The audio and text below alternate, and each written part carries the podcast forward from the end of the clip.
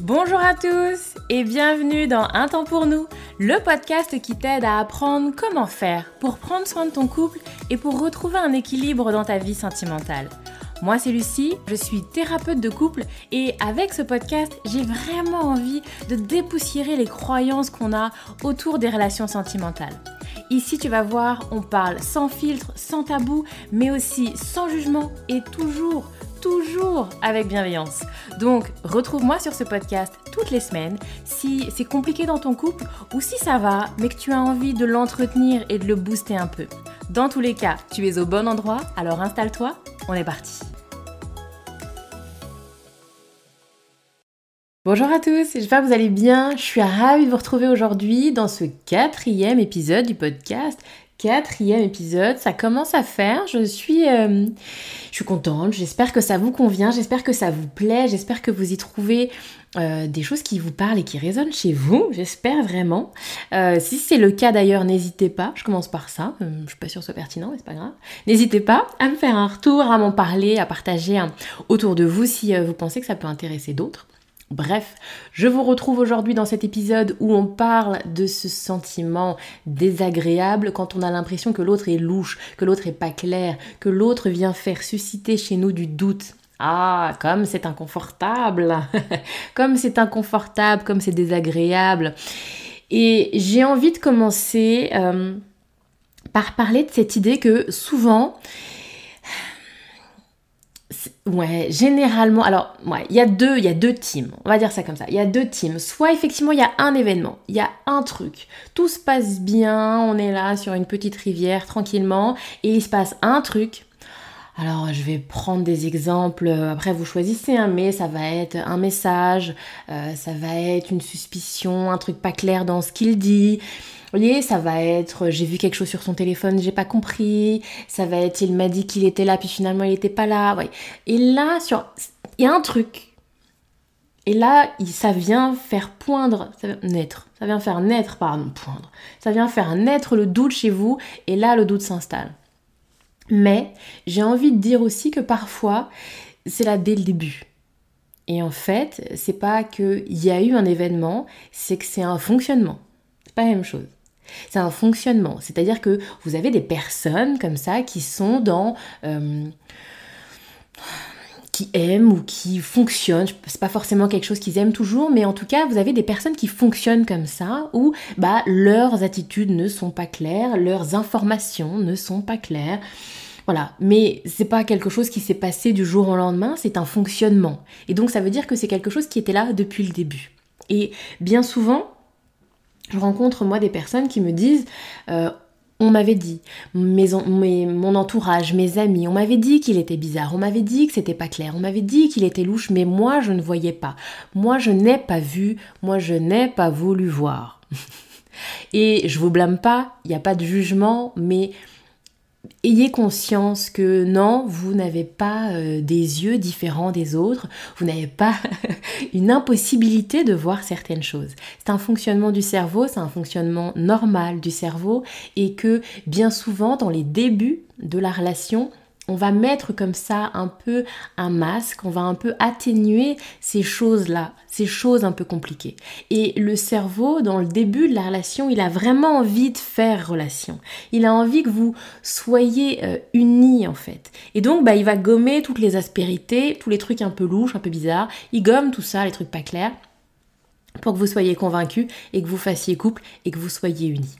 Si c'est quelque chose qui vous intéresse, j'ai développé cette idée dans ma vidéo euh, que j'ai appelée les saisons du couple. C'est une vidéo un peu spéciale, c'est une vidéo exclusive que vous trouvez pas de manière euh, lambda comme ça. Elle est sur mon site internet et parce que c'est une vidéo qui est un peu longue où je détaille vraiment ce que j'appelle les différentes phases que traverse un couple et du coup j'aime bien l'analogie des saisons les quatre saisons pour parler de quatre grandes phases que traverse le couple. Et donc cette phase-là où effectivement bah, on minimise un petit peu ce qu'est l'autre, euh, ou alors on attribue ses défauts à quelqu'un d'autre, non c'est pas lui, c'est sa famille, c'est pas lui, c'est parce qu'il a beaucoup de boulot en ce moment, bref. On va mettre comme ça sur les autres pour finalement se rendre compte après quelques mois, après quelques années, ouais, non, en fait, c'est pas tant sa famille que ça, c'est lui, c'est un trait de caractère, c'est la manière dont il fonctionne. Bref, si ça vous intéresse, je vous mettrai le lien dans la barre euh, de description de ce podcast pour que vous puissiez retrouver cette vidéo. Et donc, vous voyez, c'est comme je disais, c'est deux teams. Et donc, le résultat est le même. C'est-à-dire que soit c'est quelqu'un qui est là depuis le début comme ça, et je m'en rends compte à un moment, soit c'est quelqu'un qui n'était pas du tout comme ça, et à un moment il le devient, et là fait germer en moi le doute. Et donc, bah, après il y a il n'y a pas énormément de possibilités. Soit effectivement on est sur quelque chose qui est compliqué, on ne supporte pas le doute, moi je ne peux pas gérer le doute, et donc je vais tout de suite aller à la confrontation, je vais tout de suite aller comprendre, expliquer, éclaire-moi. Et si je ne suis pas éclaircie, si je ne suis pas convaincue, alors je passe à autre chose et je m'en vais. Emballer, c'est peser. Pour d'autres, on n'est pas sur ce système-là et qu'il y a effectivement pas mal de personnes qui vont fonctionner de bah, à un moment je me rends compte, à un moment je vois, à un moment, j'ai des doutes, mais c'est des doutes. Et c'est là que c'est compliqué. Parce que pour beaucoup de personnes, le doute, bah, c'est ce que c'est être à la frontière en fait. Mais on l'a pas dépassé. C'est-à-dire que j'ai des questionnements, j'ai des choses qui... Mais je n'ai pas de certitude, je n'ai pas d'évidence, je n'ai pas de fait. J'ai juste des doutes, j'ai juste de la suspicion. Ça vient naître chez moi, ça vient faire naître chez moi un sentiment très désagréable, mais qui n'est pas la certitude. Et que, bah, bien évidemment, dans la majorité des cas, pour passer à l'action, il faut de la certitude. Et donc, comme je l'ai dit, soit effectivement les gens vont venir à la confrontation pour chercher la certitude, et s'ils ne l'ont pas, ils s'en vont. Mais c'est pas le cas de tout le monde. Et parfois, effectivement, bah, on va rester dans cette zone trouble où on est dans le doute. Et euh, il y a aussi cette idée de ne pas aller à la confrontation, mais de prendre sa casquette de détective et de dire bah, je vais moi-même essayer d'avoir des preuves de. Et donc, je vais moi-même rentrer dans un cran au-dessus, c'est-à-dire je vais être dans une suspicion, je vais épier, je vais fouiller, je vais regarder le téléphone, je vais suivre, enfin bref, je peux mettre en place des millions de stratégies, l'être humain est fabuleux là-dessus, je vais mettre en place tout un tas de stratégies, me faire des nœuds au cerveau, littéralement, faire des nœuds au cerveau pour essayer de comprendre, d'analyser, de mettre en lien des événements avec d'autres. En plus de nos jours, avec la technologie, c'est un terrain de jeu immense pour essayer de fouiller, comprendre, passant par tel ou tel site, le Facebook, le machin. Bref, vous allez vous y perdre. Et il y a de grandes chances que ça ne fasse pas disparaître le doute. Parce que le doute va rester jusqu'à temps que vous ayez la certitude. Et que parfois, même en ayant une réponse, eh bien comme on a connu le doute, cette première réponse ne va pas être suffisante et on va continuer de chercher. Et quand on est dans un fonctionnement comme ça, où je trouve l'information que je veux, non pas directement avec l'autre, mais en passant par des moyens détournés, alors on en fait une habitude, alors on en fait un fonctionnement, et c'est le serpent qui se mord la queue. C'est-à-dire que je fouille, plus je fouille, plus je trouve des choses qui laissent à penser du doute, plus j'ai de doute, plus je fouille, plus je fouille. Vous voyez, serpent qui se mord la queue. Et donc, certaines personnes vont rester dans le peut-être que, parce que il faut dire les choses aussi, c'est-à-dire qu'il y a, y a un pas après, une fois qu'on a dépassé la frontière. Tant que je suis à la frontière, tant que je sais pas, tant que j'ai pas de certitude, tant que je n'ai rien qui est venu comme ça devant mes yeux, alors bah je prends pas de décision. Ah bah non, je peux pas, je ne sais pas. Peut-être que doute. Donc on va rester avec un sentiment hyper inconfortable, hyper désagréable, mais on va pas pouvoir prendre de décision. Parce que si je vais de l'autre côté, là, je dois prendre une décision.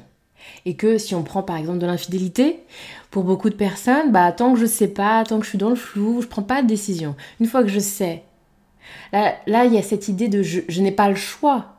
Là, j'ai l'information, les faits se sont imposés à moi. Donc, je vais être dans l'obligation de prendre une décision.